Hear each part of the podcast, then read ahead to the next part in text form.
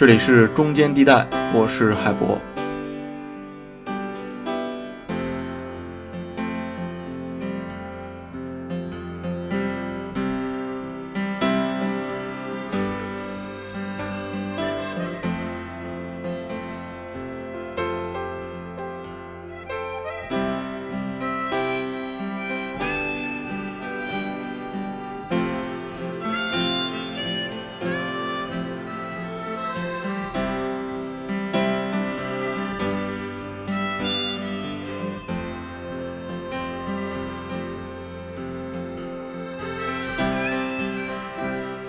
美国大选还没有完全结束啊！这一期咱们就来聊这个美国大选。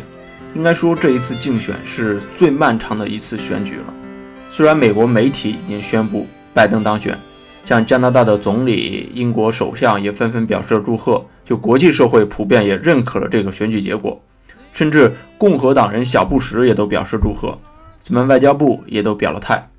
但是在法理上，大选并没有完全结束。像美国参议院共和党领袖麦克奈尔就表示不承认这个选举结果。麦克奈尔可是共和党的党领袖呀。当然了，归根结底还是另一位竞选者川普自己不承认这个结果。如果他不松口，就有可能在某些州重新去计票，还有可能上诉到最高法院。这在美国也不是没有发生过。两千年布什与戈尔的竞选就上诉到了最高法院去裁决。这是历史上首次由司法介入到选举，恐怕第二次很快就要来了。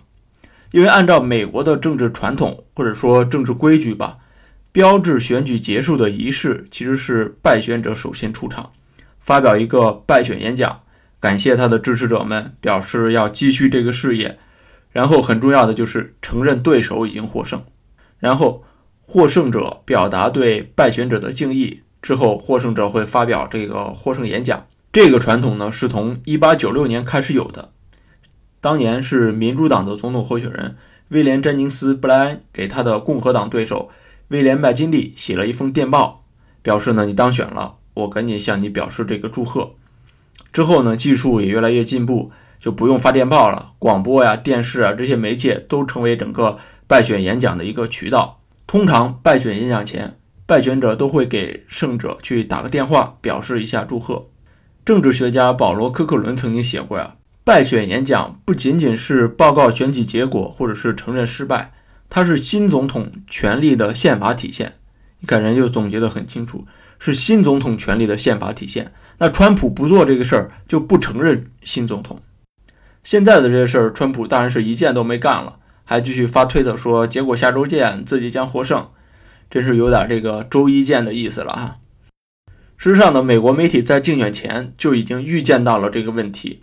竞选前，很多媒体就问过川普会不会接受最后的结果。川普是怎么答的呢？他说：“我得看看。”然后在共和党大会上，川普表态，他说：“夺走这场选举唯一的方法就是这是一场被操纵的选举。”所以，川普就只接受赢了，输他是永远不会接受的。目前呢，还有一段时间可以让川普折腾。这个时间点是在十二月八号，因为这一天被称为是安全港。这个日期之前，各州的州长需要提交最终的选举人名单，就是那五百三十八名选举团成员在这一天被确认。这也就是之前各大媒体报道的说拜登得了多少票，川普得了多少票的来源。因为那个计票呢，实际就是这些选举人最后的一个投票。只不过前面先出了结果，后面实际上是走一个政治流程。按照一般性的流程，确认这五百三十八位选举团成员是在十二月第二个星期三之后的第一个星期一，确实有点绕啊。但是就是在这一天去投票。那今年呢，这个日期是十二月十四日，结束之后，在一月六日国会开会认证这个选举人团投票的这个结果，最后。由参议院议长，也就是现在在任的副总统彭斯来宣布下届总统的名单，所以这才是整个法理上的一个流程。那现在的问题是在十二月八号之前，有些争议州的选举团成员还不会被确认。一旦川普对选举结果不认可，那这三十几天的权力交接过程就会比较动荡跟混乱。大选前，大西洋月刊就发表了一篇重要的文章，名字叫做《可能让美国崩溃的选举》，里面就预见了这些问题。为了显示这个问题的重要性，大西洋月刊把这篇文章提前发到了网上，让更多读者去读到。其实啊，从大选日开始到下任总统宣誓就职，整个是存在一个空位期的，因为按照宪法规定，总统的任期应该是在一月二十日中午结束，所以川普只要不松口，那他就还是总统，在一月二十号之前才能被去职。其实啊，美国政治里是非常遵循整个政治传统和惯例的。因为政治制度的整个设计是靠法律来去整个兜底的，但是传统跟惯例其实是在这个底线之上的，就是法律之上的。你比如说这个总统任职的事儿，很多时候这个时候败选者其实已经退居幕后了，新总统更多出现在台前去说他的一些将来的政策。还有就是刚才说的这个选举人制度，你比如说加州五十五票都是拜登的。但是呢，加州的某个选举人就是不想按照州的选举结果投拜登，他完全可以在那个大会上投给川普，因为按照法律规定，也就是罚他的钱，不会去端监狱这些。但是呢，这些人是不会这么去做的，因为这是政治传统和政治惯例。你要在美国的这个政治圈里待下去，就需要这样的惯例，就需要遵守这样一个基本的准则。一个国家的政治水平是很仰仗这些传统的，这也是一个高质量民主的前提。就是失败者跟胜利者之间要共同维持一个基本的底线跟准则，比如说互相宽容、互相保持耐心。很多人都知道南非的曼德拉是这个诺贝尔和平奖的获得者，但与他同时获奖的还有曼德拉的上届的白人政府总统德克勒克。正是曼德拉和德克勒克联手。才逐步取消了种族隔离制度，也是因为这种平滑的过渡，南非才没有爆发大规模的动乱。这就是刘宇讲的政治是可能性的艺术，关键是在于这个艺术，就是从不可能中拯救可能的艺术。当然，这里不是夸大政治家的这种个人力量，其实是一个政治团体的一个共识。如果这个团体的领袖自己开始先打破这个共识，不断去做分裂性的政治动员的时候，底线就可能会被打破了。在美国的历史上也有过这样的例子。刚才我们说的两千年布什跟戈尔的竞选，就差点捅破了这个底线。这里又得掉掉书袋了，因为这次的确是特殊，需要回溯一下美国大选的一些基本流程跟传统，才能理解川普现在的行为，他之后想干嘛。两千年的那次竞选呢，本来是在选举夜。戈尔已经向布什认输了，并且准备去会场发布这个败选演讲。就在快到会场的车上，他接到了佛罗里达州检察长的电话。这哥们儿跟戈尔都是民主党，检察长就告诉戈尔：“你跟布什在佛州的选票差距不到百分之零点五，按照佛州的法律呢，需要重新去计票。”戈尔马上又给布什去了电话，收回整个认输。这东西认输也能收回，也挺有意思的啊。到十月八号下午，佛州计票结果出来了，果然差距不到百分之零点五，布什只领先了一千七百八十四张。然后就开始了新一轮的重新计票。这个结果呢是在十一月十号产生，布什仍然领先，但是与戈尔的差距缩小到了三百二十七票。然后戈尔就率先要求佛州部分地区开始人工重新计票，再来一遍。那布什这边就要求停止，没完没了了，这怎么办呢？还人工计票，而且人工计票出错率比机器可能会更高。最后两边就各执一词，上诉到州法院、州最高法院，最后一直打到了最高法。那最高法在十二月十二号以五比四做出了最终的裁决，推翻佛州最高法院命令继续人工计票的决定。注意啊，这里最高法院并不是判决谁是胜利的。而是认为佛州后来的这种人工计票方式是违反宪法公平保护原则的，所以并不是说最高法院是判了布什胜或者是呃戈尔败，而是最高法院判决整个流程是有问题的，是要停止的。这时候距离我们上述说的选举团会议还有六天，国会认证呢还有将近两周，戈尔还有戈尔还可以通过宪法去继续上诉。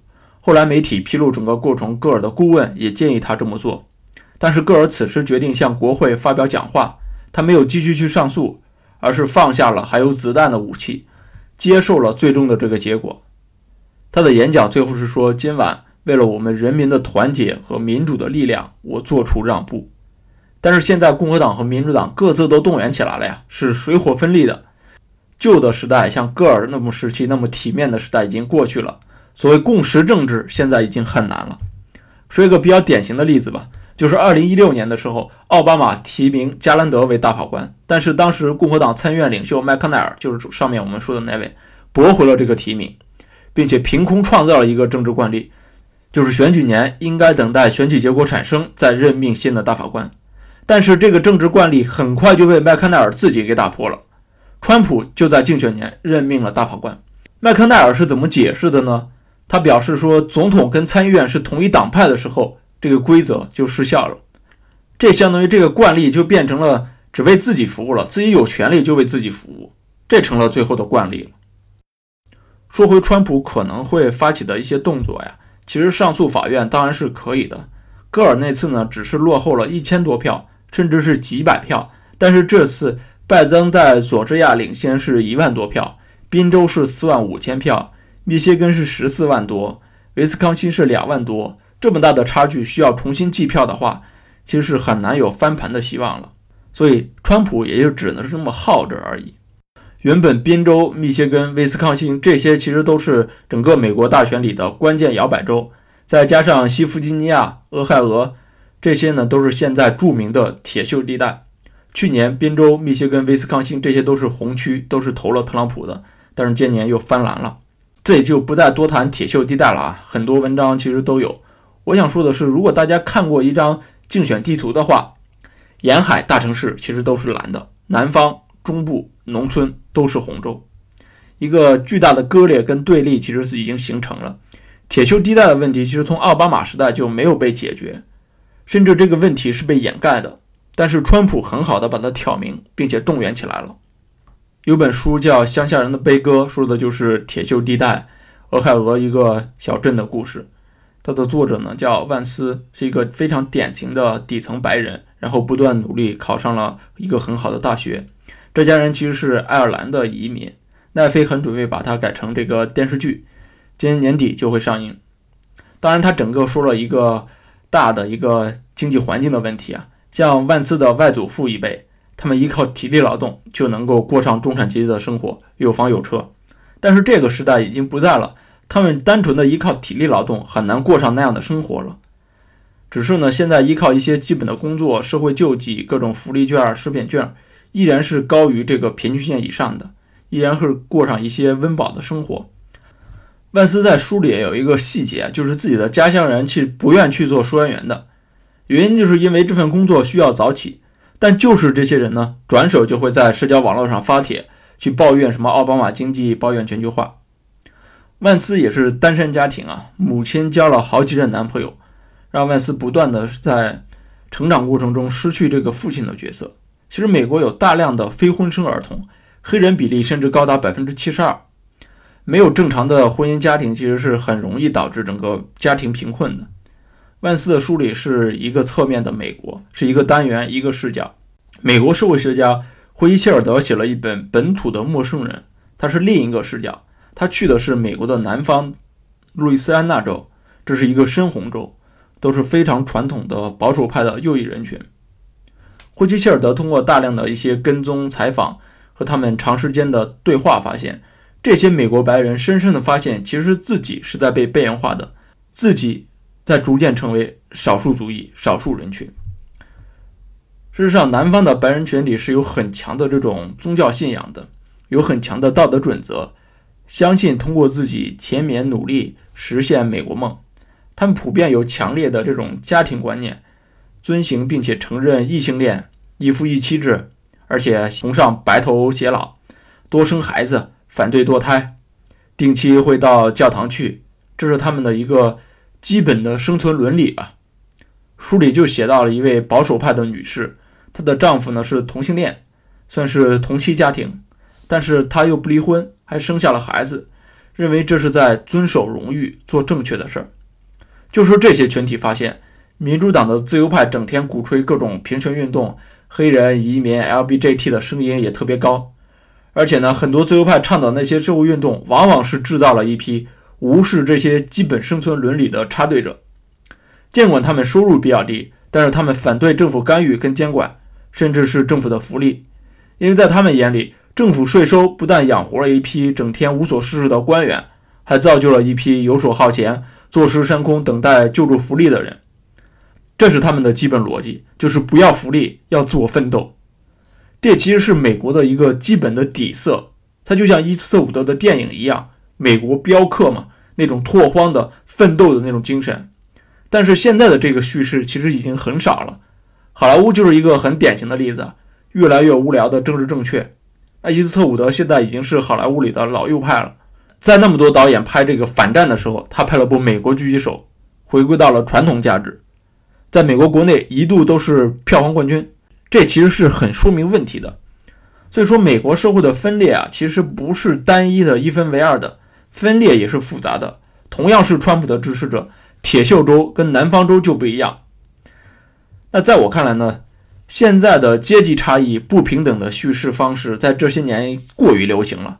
导致不平等的叙事成了真正的主流，而那些强调进取、强调个人奋斗的叙事，在这些年是很少被提及的。